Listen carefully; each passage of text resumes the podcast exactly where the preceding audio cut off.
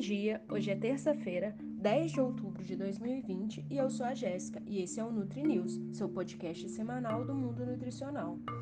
Hoje temos aqui uma convidada ilustre que falará um pouco pra gente sobre como é a rotina de um nutricionista em uma cozinha industrial. Seja muito bem-vinda! Olá, meu nome é Sara, Sara Ferreira, né?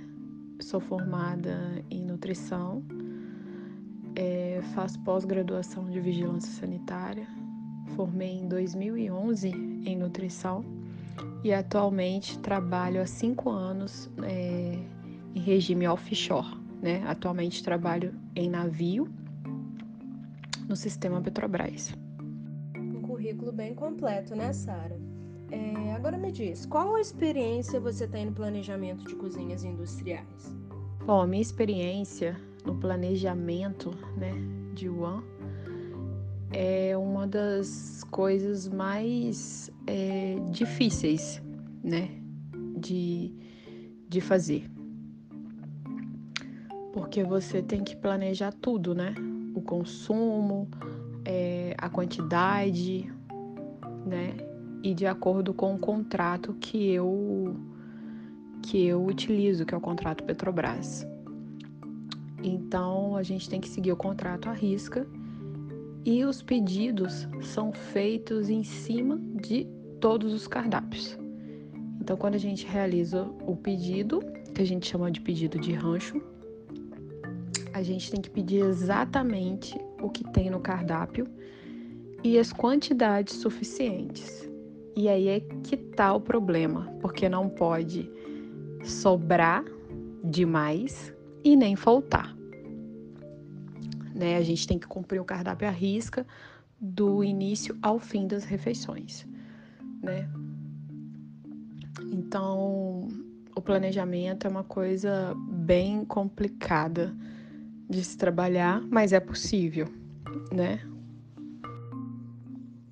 Você tocou em um ponto crucial, que é conciliar a demanda de refeições com o valor estipulado pelo contrato é algo que requer um pouco de prática, né? Falando nisso, quais os tipos de restaurante você já compôs a equipe? Ah, em restaurante, em terra, é muito diferente do trabalho offshore, né? Nos restaurantes que eu trabalhei, né, aqui em Juiz de Fora, eu não tinha muita autonomia em montar equipes, né? Então, assim, essa experiência aqui que a gente fala em terra, né? Eu não tive essa experiência, não tive essa autonomia. Mas offshore, sim. Offshore a gente tem autonomia para montar a equipe, a gente passa o feedback para a base, né? Dos funcionários que não estão se adequando às normas e os procedimentos e condutas, né? Que tem que seguir. E aí a empresa troca o funcionário, né? Que não está atendendo. Mas em terra a gente não vê tanta facilidade assim. Até mesmo para poder mandar o funcionário embora, né, ter um gasto aí para mandar esse funcionário embora, então a empresa prefere ficar com esse funcionário mesmo lhe dando problema. Isso foi a experiência que eu tive. Normalmente, para compor a equipe, é, o nutricionista ele não escolhe a equipe inicial, né? Eu, pelo menos, nunca tive essa experiência. É, eu fui adequando a equipe de acordo com, com o que eu ia trabalhando com os funcionários, né? E, e avaliava de acordo com cada um, se atendia ou não. Inicial, a equipe que está ali é que você vai trabalhar. E depois você vai adequando à medida da sua necessidade. Como você avalia a importância do nutricionista na composição dessas equipes? Eu acho de extrema importância, né, o envolvimento do nutricionista para compor, para ajudar a compor a equipe, né? Porque o nutricionista de produção, ele tá ali o tempo inteiro na produção, né? Então ele sabe exatamente o que o funcionário está fazendo, né? O que ele atende ou não, como ele reage às suas solicitações, aos seus questionamentos. Então, assim, não adianta ser bom profissional se esse profissional não escuta, né, o que você está tentando falar não obedece às normas de procedimento. Então, assim, o nutricionista ele tem uma uma grande ajuda nisso aí, né? De compor a equipe. Então, acho que é de extrema importância, porque ele está ali vivenciando o que realmente está acontecendo dentro da cozinha, né? E é o que vai assegurar essa, esse alimento, né? Para ir de uma forma segura para os clientes, para o consumo dos clientes. Então, na minha opinião, é de extrema importância. O planejamento físico adequado é um fator condicionante para a montagem de uma cozinha que garanta a qualidade nas produções das refeições. Como você avalia essa afirmativa? Bem, uma cozinha bem planejada é um fator primordial, né? Que vai, que vai desde o sistema de encanamento, é, tubulação, né, é, parte elétrica, tudo isso de extrema importância, né, porque a cozinha bem planejada, ela é um fator facilitador quando ela é bem planejada, né? Então, assim, facilita todo o processo, toda a montagem, né? Todo, todo acondicionamento do alimento. Então, desde a chegada da matéria-prima até colocar ali, né, para consumo, se a cozinha não tiver um bom planejamento, né, se não tiver uma boa estrutura, vai impactar diretamente no dia a dia ali das pessoas que trabalham, né, do, dos colaboradores, seja ele chefe de cozinha, cozinheiro, ajudante de cozinha. Então isso vai interferir diretamente ali no dia a dia das pessoas que trabalham, que colocam a mão na massa, né? Para poder o alimento sair de forma adequada. E evitando também contaminações cruzadas, né?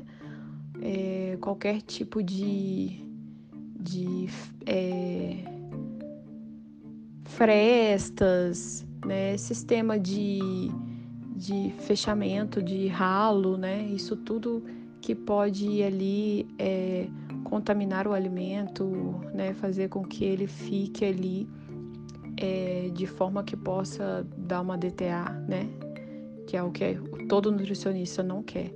Então, planejamento é vai desde a da, da segurança do colaborador que está ali até mesmo até o final da produção do alimento seguro, né? É uma proteção da lâmpada que tem que ter, é a ventilação correta, é o piso que não pode ser escorregadio, né? Porque a pessoa pode se acidentar, pode cair.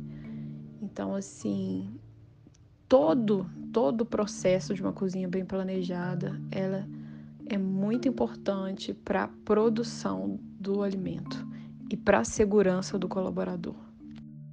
Realmente, um local bem condicionado produz é, refeições de qualidade, né? Isso não é um ponto que não tem nem o que discutir, né?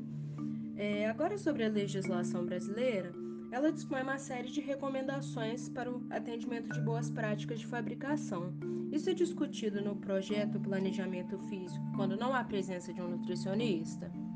Eu nunca peguei, né, um, um planejamento, né, de uma cozinha, né, que que, que tivesse nesse processo de planejar, montar e executar uma cozinha de acordo com a legislação, de acordo com, com as boas práticas de fabricação.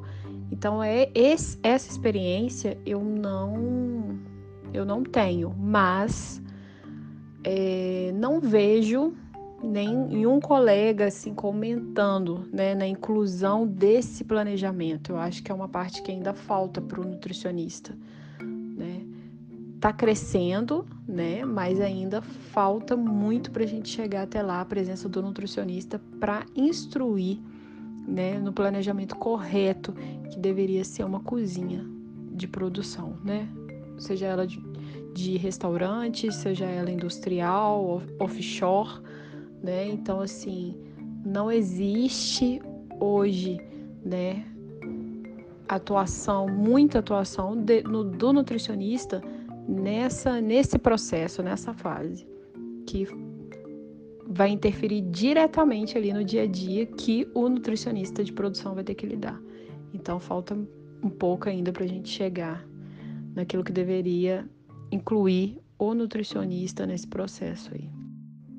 Você pode contar para a gente quais foram os maiores desafios no planejamento de refeições em cozinhas industriais? Bom, o que eu aprendi de planejamento nada mais é do que controlar, né? Controlar o estoque, é, fazer, realizar os pedidos no custo aceitável pela empresa e controlar a sobra limpa e a resta ingesta. E é primordial você saber o consumo real da sua unidade que você trabalha. Né? Eu acho que são esses fatores que fazem toda a diferença, porque você vai pegar o consumo real da unidade com a pessoa que faz a manipulação daquele alimento, que está ali, que fabrica o alimento para consumo. Então, daí começa todo o processo. E aí depois você vai controlar isso como? Acompanhando a refeição do início ao fim, né? Planejando todo esse processo, né, do que foi gasto, do que dá para ser reduzido, do que dá para ser é, substituído de uma forma que fique é, aceitável para, para o cliente. E aí, de extrema importância, sempre controlar a sobra limpa e o resto em gesto, porque eles são os indicadores do que está faltando, do que está sobrando, da aceitação do cliente, né, do que está acontecendo ali do, no momento que o cliente está é, se alimentando, né? Então, a parte final é essa. Você pode descrever um pouco sobre o projeto arquitetônico da cozinha que você atua? Bom, é, hoje eu trabalho em um navio né, da Petrobras, navio de produção. E as condições é, de cozinha, condições estruturais, elas não são boas, né? Porque quando se.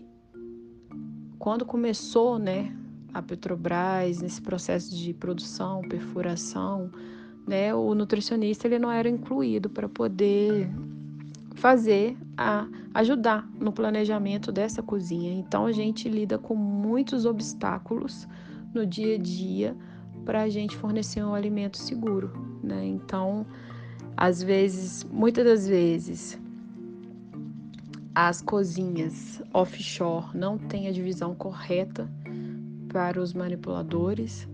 Né? Então a gente tem que estipular horários de manipulação de diferentes coisas, né? Para que não haja contaminação cruzada.